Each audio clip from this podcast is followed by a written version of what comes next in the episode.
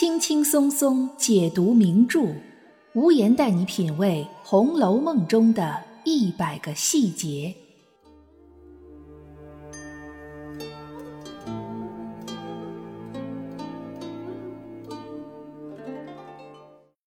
品读细节之美，发现别样红楼。大家好，我是暗夜无言，欢迎您收听《红楼梦》中的一百个细节。上一集我们讲了性格外冷内热的柳香莲柳二郎，今天我们来说说一个性格外冷内也冷，还有着严重拖延症的人，他就是贾家四千金里年纪最小的惜春。贾惜春作为贾家四千金之一，其实。一直以一个面目模糊、为人低调的形象存在于大观园中。他虽然是金陵十二钗政策里的一员，但绝大多数时候他都置身在聚光灯之外，甚至有时会给人一种背景板、路人甲的感觉。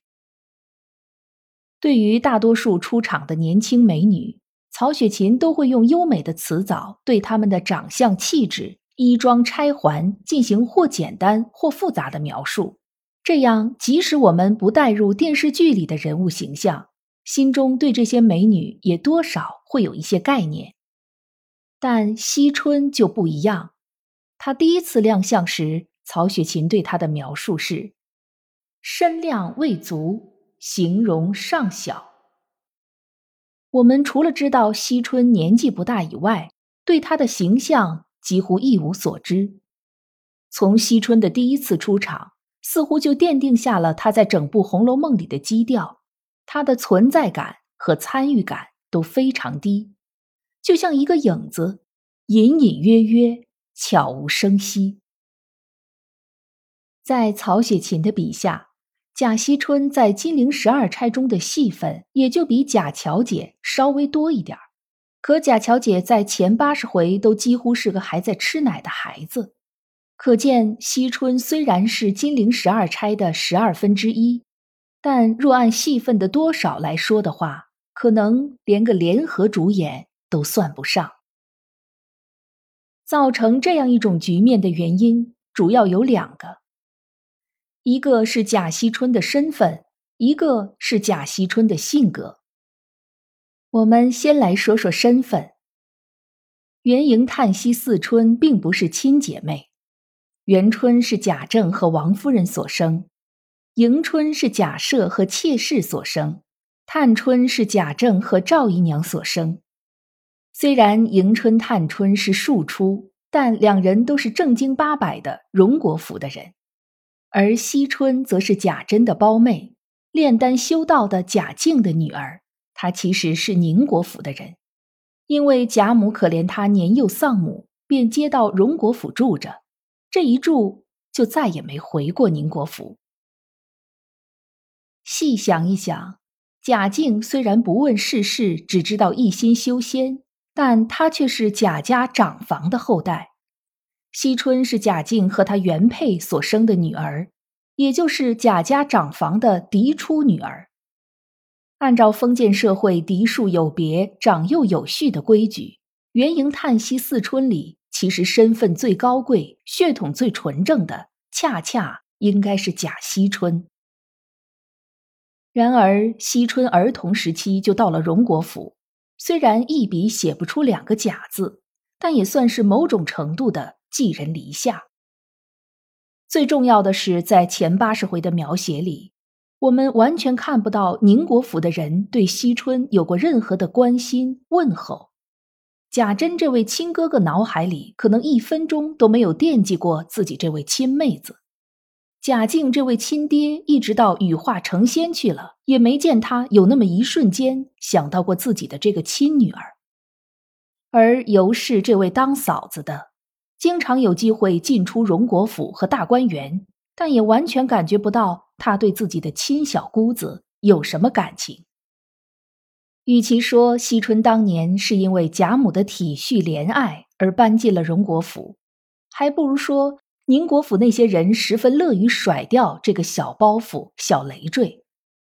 而惜春本人也对自己真正的家人毫无留恋，小小年纪心就已经冷得像深秋的湖水。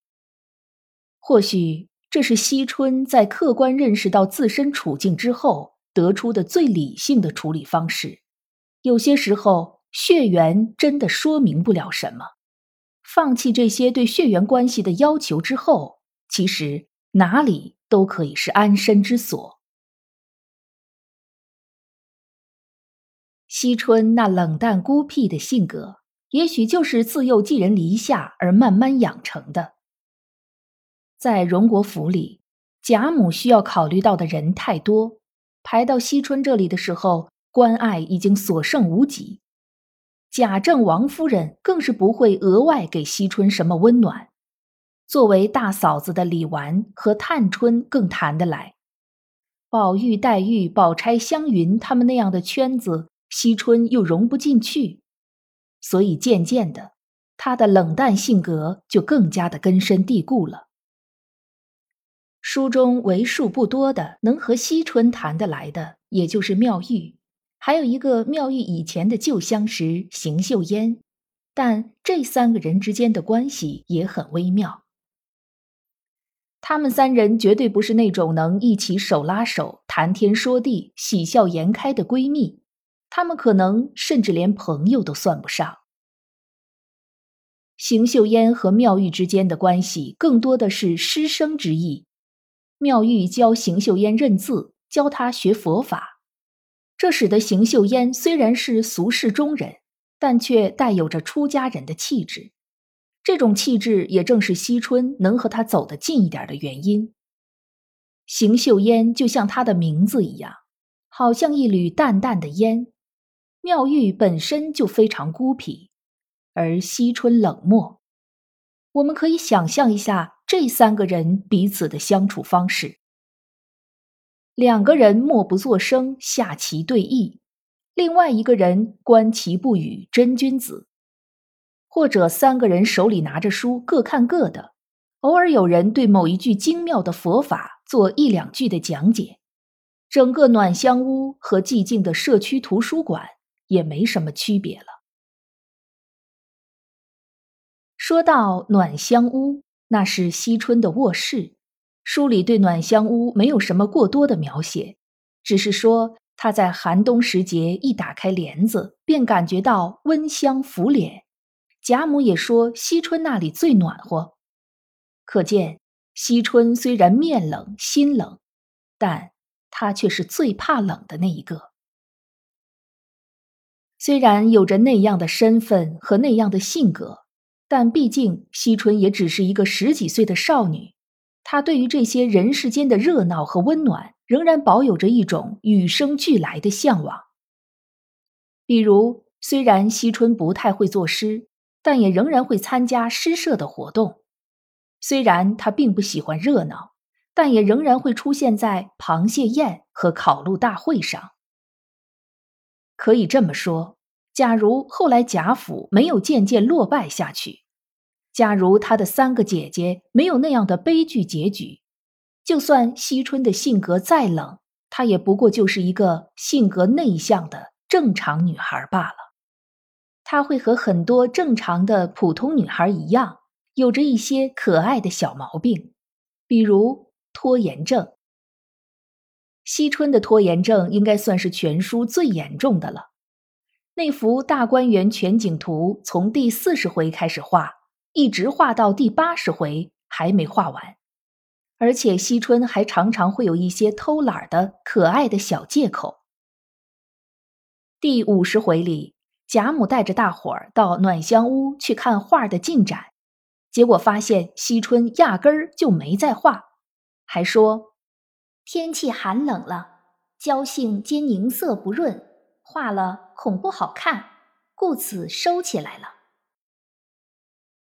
贾母其实也知道惜春是在偷懒儿，那暖香屋可是大观园里最暖和的地方，冬天也不会耽误画画，这不过是惜春的托词而已。这幅画最终也没有画出来的原因，一方面是因为惜春的画工其实并不算精湛，顶多算个业余爱好。另一方面，也可能是因为惜春冷淡的性格，让他觉得这件事儿没什么意义，所以便一拖再拖，直到最后没了下文。前八十回中最集中体现惜春的冷漠的一回，就是抄检大观园要把入画撵出去的那一回了。元迎叹息四姐妹身边有琴棋书画四个大丫头，元春身边是抱琴，迎春身边是思琪，探春身边是侍书，惜春身边就是入画。她们四个人的身份相当于贾母身边的鸳鸯，林黛玉身边的紫娟，薛宝钗身边的莺儿。入画被抄检出来的东西其实没什么大事儿。一不是贼赃，二不是私相授受，实在到不了被撵出去这么严重的地步。我们很难想象，因为一件小错误，贾母就撵了鸳鸯，黛玉就撵了紫娟，但这样的事儿，惜春就能做出来。他完全不顾念入画，从小到大一直陪伴他，服侍他。他想到的是自己不能被这些乱七八糟的事儿污染了，他要和那些不规矩的人划清界限。惜春的这种观念发展到了巅峰，就是他和嫂子尤氏全书中唯一的一次对话。惜春认为，他不仅仅要将犯了错的入画撵出去，更是要和宁国府那边断绝一切来往。尤氏气地说：“惜春年轻糊涂，心冷嘴冷，叫人寒心。”其实，惜春正是因为看明白了事情，才会做到这么决绝。宁国府是一个除了门口的两个石狮子，谁都不干净的地方，是贾府隐藏祸患开始的地方。惜春为了保全自己的清白和名声，他这样决绝是自有一番道理的。他凭什么要和那些没有给过他亲情和温暖的人一起沉沦呢？既然他无法改变这一切，至少他可以让这一切离自己越远越好。对于惜春最后的结局，大家都知道，他必然是出家了。看看那几个和惜春合得来的人，邢岫烟嫁给了薛科。算是彻底的开始了俗世烟火的生活。妙玉郁结何曾洁，最终陷入泥淖。对，还有一个小尼姑智能儿，她根本也不是一个合格的出家人，反而只有惜春才是那个真正和青灯古佛常伴一生的人。无论是在那时候还是在现在，好像一说谁谁谁出家了。身边的人的反应总是夹杂着惊讶和惋惜。其实出家也是一种正常的人生选择，青灯古佛也是一种生活状态，无需惊讶，更无需惋惜。对于惜春来说，这是最符合她清冷淡漠性格的生活方式，也可以算得上是红楼女儿中比较好的结局了。您对贾惜春的情冷有什么看法呢？可以在评论区给我留言。